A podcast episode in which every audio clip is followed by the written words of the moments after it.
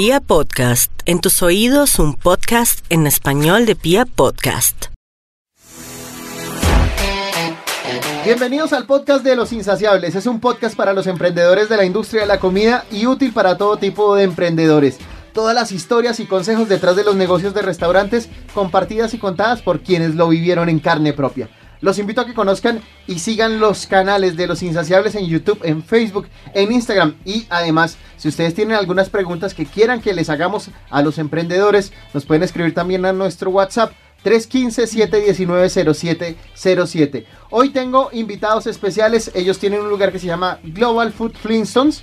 Él es Juan Carlos y Jenny, son una pareja, los dueños de eh, este lugar que se ha llenado en estos días gracias a la visita de los insaciables. Bienvenido Juan Carlos, Jenny, ¿cómo, cómo va? ¿Qué hay para comer en Flintstones? Hola, Toño, muchas gracias. Ah, bueno, ¿cómo va? ¿Cuál es la especialidad de Flintstones? Bueno, allá eh, nuestra especialidad son las hamburguesas, las alitas, las costillas, eh, el combo insaciable. Sí, que ha sido un hit total. Sí, fuertemente. Caray. Eh, hamburguesas muy grandes como la Megalodón, la Java Yabadú y las alitas y todo lo demás. Que no son solo, no son solo la pinta de hamburguesa grande, porque a veces uno, digamos que, que se descresta mucho por, por, la pinta, pero el sabor también tiene que ser importante. Entonces, también tienen cositas especiales dentro del sabor, eh, eh, ingredientes chéveres, bacanos, buena combinación de sabores. Sí, claro, la, la idea principal es que no solo es el tamaño, sino lo más importante para nosotros es el sabor que tienen las cosas, que tienen las hamburguesas. Por ejemplo, la hamburguesa Java Yabadú, que es de la, la más grande, es una libra de carne. Viene con chicharrón, viene con tocinetas, viene con salsa de tocineta, con cebolla, con queso cheddar, con champiñones, con pan de orégano, Me volvió con a dar ajo- hambre. ajonjolí negro. y eh, bueno, y todo eso es hecho totalmente por nosotros con sabores totalmente de la casa. Vale, entremos, entremos en materia para este tema ya como es el negocio por detrás. Eh, ¿Ustedes a qué se dedicaban antes de montar el, el negocio de comidas? Eh, ¿A qué, a qué, ¿De qué vivían? Bueno, eh, eh, siempre eh, hemos estado los dos, Sí. luchando, guerreando los dos, con mi esposita los dos desde que nos conocimos hace, digamos, como para 14 años. 14, 14 años. Ella lo dice para que no pague. 14 años juntos. ya 14 ¿El años. negocio cuánto lleva? Va a cumplir un año, un año, cumple, año. cumplió ahorita el 22 De más. De de marzo, marzo, ok. va a cumplir. Eh, tenía, tenemos también otros unos locales de accesorios de, de telefonía, Sí. pero eh, esa idea la teníamos desde hace muchos años. Era algo que tenía en la cabeza. Eh, entonces, pues salió la oportunidad y, y empezamos con, con lucha y sacrificio con mi esposa y ahí vamos. Y Jenny, ¿por qué terminan montando negocio de comida? O sea, ¿por qué se monta a negocio de comida y no a negocio de más tecnología o negocio de viajes? ¿Por qué? Porque es una idea de mi esposo. Sí. La tenía ya hace mucho, mucho tiempo en la cabeza y hasta que, que se le dio y le salió el local y pues ahí empezamos. Aprovecharon y Sí. hace un año lo tienen. Sí. Eh, ¿Cómo arrancó el lugar? ¿Cómo arrancó la idea? Bueno, la idea empezó porque a mí me gustaba comer mucho. Sí. Me gustaba comer mucho, mucho, me gustaban las cantidades, me gusta la buena comida, me gusta el buen servicio, me gusta la buena atención. Entonces quería ponerlo en práctica e intentar hacer algo distinto eh, en servicio, en sabor. Y entonces eh, empezamos con esta locura de los picapiedra. Ok.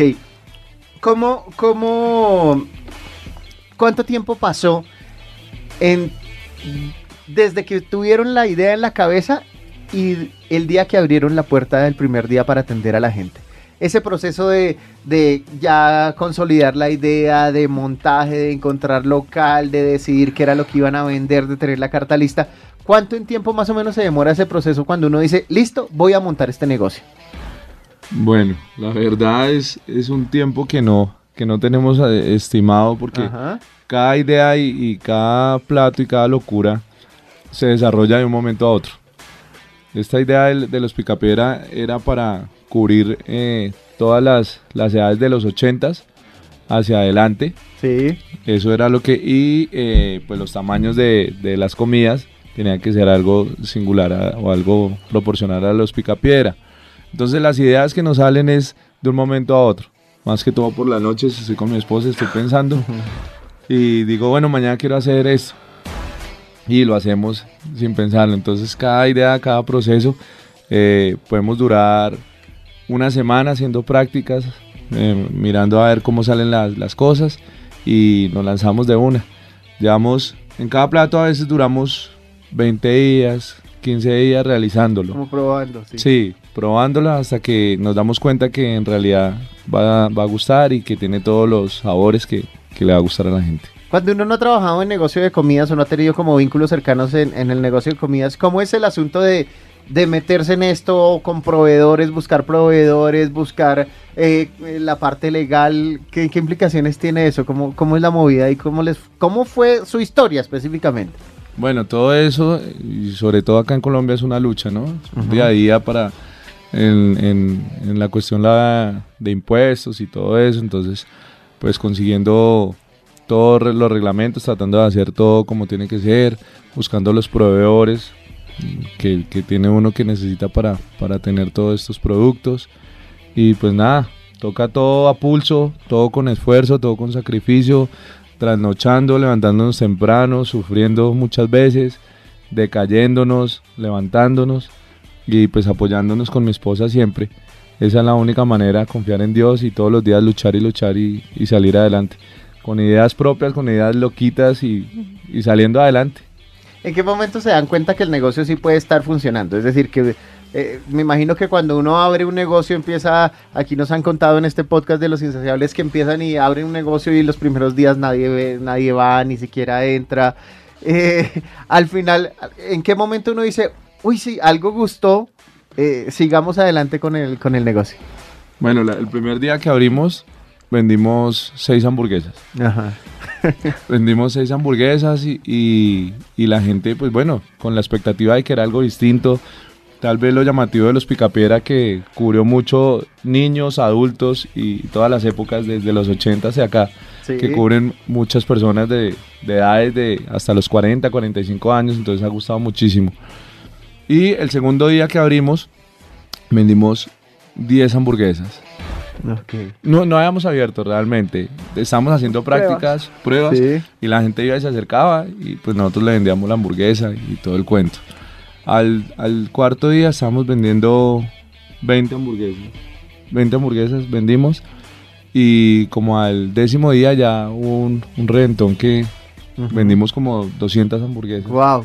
Sí, no, se llenó tanto que no sé, yo creo que nos hicieron conejo miles de personas porque no teníamos control, no teníamos caja. Yo quería, lo único que quería era atender a la gente y que la gente probara. Esa era realmente nuestra expectativa, era darnos a conocer y que probaran el producto. Vean pues, para montar el negocio, y una pregunta que le hago a todos los que pasan por aquí por el podcast de los insaciables es, ¿se necesita mucha o poquita plata? ¿Cuánta plata más o menos ustedes se tuvieron que sacar del bolsillo para poner a funcionar este proyecto que se llama Global Food Flintstones? Bueno, este es, este es un proceso que cuesta mucho sacrificio y utilizar los, los medios que uno pues tenga al alcance. Ajá. Eh, nosotros utilizamos nuestros ahorros, mm, tarjetas de crédito, De todos lados, saque. sí, eh, algunos familiares eh, nos dieron la mano, nos dieron la mano y, y empezamos, más o menos yo creo que alrededor de unos 50, 60 50, 60 millones. Sí, señor. Pues yo creería que para tener eh, y poder ofrecer un buen producto se necesita buena maquinaria. Claro, porque el montaje, la cocina, todo eso es, es bastante importante. Es decir, hay, hay negocios, creo que de las historias que nos han contado acá, el negocio que con más poquita plata ha arrancado es como con 20 millones de pesos. Entonces usted más, está más o menos dentro del promedio de cómo funcionan los negocios Sí. para montar. Que uno no, los necesitaron todos de una, uno sobre otro, o iban sacando de a poquitos de No, es, es muy difícil sacarlos todos de una. eh, fue un proceso poco a poco. Y, y, pues también eh, algunas orientaciones de algunos amigos que, que tienen negocios, pues nos dijeron que lo mejor era comprar unos buenos productos y una buena maquinaria para poder ofrecer un, un- un buen servicio al final, ¿no? Que dé también los sabores que uno busca. Entonces, pues eso también tiene un costo. ¿Cómo se distribuyen ustedes? dos? ¿Ustedes son los únicos socios? ¿Usted- ¿Ustedes dos son los únicos socios? Socios maritales. Socios maritales. ¿Cómo se distribuyen el trabajo? ¿De qué se encarga cada uno de ustedes? Bueno, los dos es un equipo totalmente útil porque uno, un hombre al lado de una mujer hace muchas cosas. Una buena mujer hace un hombre inalcanzable. Eh, mi esposa, lo mismo igual que yo, tenemos ideas toda la noche, a veces discutimos por una idea, no, eso no va a ser, eso sí va a ser, eso no va a ser. Pero eso está dentro de, dentro de este proceso, las equivocaciones y también las cosas buenas, los puntos de vista de ella y los puntos de vista míos son muy importantes. Ella se encarga, ella me ayuda mucho con la producción, con muchas ideas, con organización. Yo soy más, el hombre es como más eh, derecho y a veces la, la- la embarra mucho, entonces la mujer es la que lo detiene. Ven, espérate. La que está así". organiza. Sí, yo quisiera como hacer miles de cosas, pero ella me dice, no, amor, vente, espérate, ten cuidado con esto, haz esto. Ella me ayuda muchísimo en eso, en la producción, en la organización, en los pedidos. Y eh, pues yo me baso es como en las, en las ideas, en los platos grandes. Como te decía, yo comía mucho. Pues en- dentro de todo este proceso, algo que nos ha costado mucho y, y- y lágrimas me ha costado a mí fue que me hice una cirugía porque tenía ya problemas eh, médicos. ¿Sobrepeso? Problemas de salud, sí señor. Ajá. Pesaba 130 kilos. Y caray, ¿hoy cuánto, Sí. ¿hoy cuánto pesa, Juan? Hoy peso 90, Ok, 90 porque mide kilos. cuánto, porque es alto, pero... 1,81. Ya, ya bajar, eh, bajó 30 kilos. Sí, eh. pues ese fue uno de los procesos más duros porque Sí. Tal vez por eso es que me gusta dar comidas grandes. porque la mente igual no, no me cambia, me gusta mucho la, la comida de buen sabor y de gran tamaño. sí. que ya no pueda comer. Eso es lo que más me ha costado de este. de- Uy, qué duro. Sí, porque cuando empezamos el, el negocio, de preciso me salió la cirugía Sí. y eh, nos operamos, me operé y en ese transcurso em- fue que empezamos a abrir. Entonces, eh, probar los platos, probar los alimentos no lo podía hacer. Me tocaba llevarme a amigos, muchachos, Sí. y decirle, venga, ¿cómo les parece? amigos esto?" debían estar felices. Sí, eran felices todas las noches porque todas las noches iban y comían y yo les preparaba y les preparaba y no, súper rico, súper rico. Entonces, en ese proceso de estar eh, haciendo el restaurante, tuve como tres decaídas Sí. por estar probando, que no podía hacerlo, pues en la cirugía no podía probar fritos, salsa, nada de eso. Sí. Me dieron unas Gastritis. gastritis agudas terribles, Sí. me mandaron de urgencia. Muchas veces quise eh, Botar la toalla. botar la toalla, decir no más, no puedo más, porque era, era, era durísimo. El médico me decía que no podía comer nada de eso. Y la ansiedad, eh, bueno, todo eso es- nos fue súper, súper complicado el proceso de no poder volver a comer como comía antes. Claro, la costumbre. Pero bueno, seguimos ahí, ahí vamos y Y hoy en día ya está más o menos controlado eso, ya... O, o todavía son unas que yo veo con esas hamburguesas que usted tiene allá, uno babea demasiado. Sí, ya gracias a Dios pues puedo al menos probar los platos. Sí. Sí, ya se ha nivelado, ya el proceso de la cirugía bariátrica ya pasó a un nivel ya de un año, en el Ajá. cual pues ya puedo probar. No debo comer, eh, no debo comer tanto, pero, pero gracias a Dios ya, ya puedo probar todo lo que hacemos y pues me encanta y me fascina. Ok, qué bueno. Chévere, chévere la historia que, que hay detrás aquí de- de- del lugar. ¿Cómo los encuentran ustedes en redes sociales para que se ubiquen y vean las fotos de esas hamburguesas y todo eso? Bueno, estamos en Instagram como Global Food Flintstone y en Facebook también como Global Food Flintstone. Si, si viniera un emprendedor, alguien que va a montar un negocio, no sé, de comida, de lo que sea, eh, yo lo llamo aquí el datazo para los emprendedores. ¿Qué dato les quisieran compartir a los emprendedores que en este momento escuchan para cuando tienen un proyecto de un lugar, de una empresa para montar? Bueno, yo creería que lo más importante es las ganas, Ujú. las ganas y las ideas, las ideas originales y los sabores propios. Yo creo que esa es, ese es el punto clave de todos los negocios, tratar de ser original y tratar de que los sabores sean únicos, al menos con ingredientes que, que no sean de todo lado, ¿no? Ujú. algo realmente distinto. Yo creo que ese es el truco, hacer las cosas y se está haciendo con, con la pareja, ojalá que de al, al lado, porque no hay mejor socio que la esposa de uno. Entonces yo creería que es eso, es hacer las cosas bien, hacer las cosas de corazón y nada, el que obra bien, bien le va, ¿no? Entonces ese es el truco.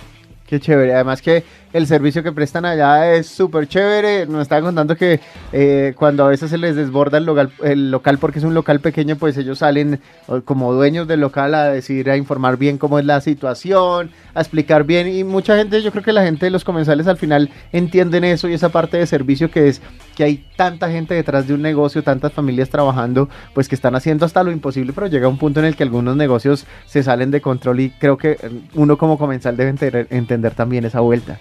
Sí, sí, claro, sí. Eh, pues ante todo es el, los clientes, son algo totalmente importante para nosotros, igual que el grupo y el equipo de trabajo. Eh, el miércoles, como te contaba, que teníamos una promoción, pues no pensamos que llegara a tal magnitud. Entonces se tuvo que meter mi hijo, que también es parte esencial de nosotros, mi esposa, eh, y muchísimas personas para tratar. Y pues pasó eso. Nos daba pena que nosotros publicamos que tenían que tener paciencia de dos a tres horas para el pedido, pero pues me dio mucha pena y salimos a, decirle a las personas que realmente estaba muy demorado, que si querían que les devolviéramos el dinero, que si querían esperar. Pero bueno, gracias a Dios, todos nuestros clientes son muy queridos y todos los que llegaron y, esperaron, llegaron hasta las 3, 3 y media de la mañana, duraron clientes para irse. Qué maravilla. Eh, ¿Exactamente en dónde queda el restaurante para que la gente que está escuchando lo Estamos ubicados en Bogotá, detrás de la Panamericana de Kennedy, en la calle 33, Azur, número 7805. Vale. Pues eh, Juan, muchas gracias. Jenny, muchas gracias por venir aquí a, este podcast de Los Insaciables. Es chévere ver que eh, ya están, eh, o sea, con miras de querer crecer, de querer buscar otro local, que esperamos que vuelvan dentro de un año y ya nos cuenten aquí en el podcast que ya tienen dos, tres locales y que todo va funcionando sobre ruedas. Muchas gracias por confiar en los insaciables, muchas gracias por, por permitirnos mostrarle a la gente que hay cosas muy interesantes ahí en los barrios de Bogotá para comer y para descubrir restaurantes nuevos. Doñita, a ustedes mil gracias, muy agradecidos de verdad de corazón. Nosotros estamos muy agradecidos con ustedes y felices de que nos hayan visitado y que sigan tan pendientes de nosotros. Muchas gracias. Vale, muchas gracias.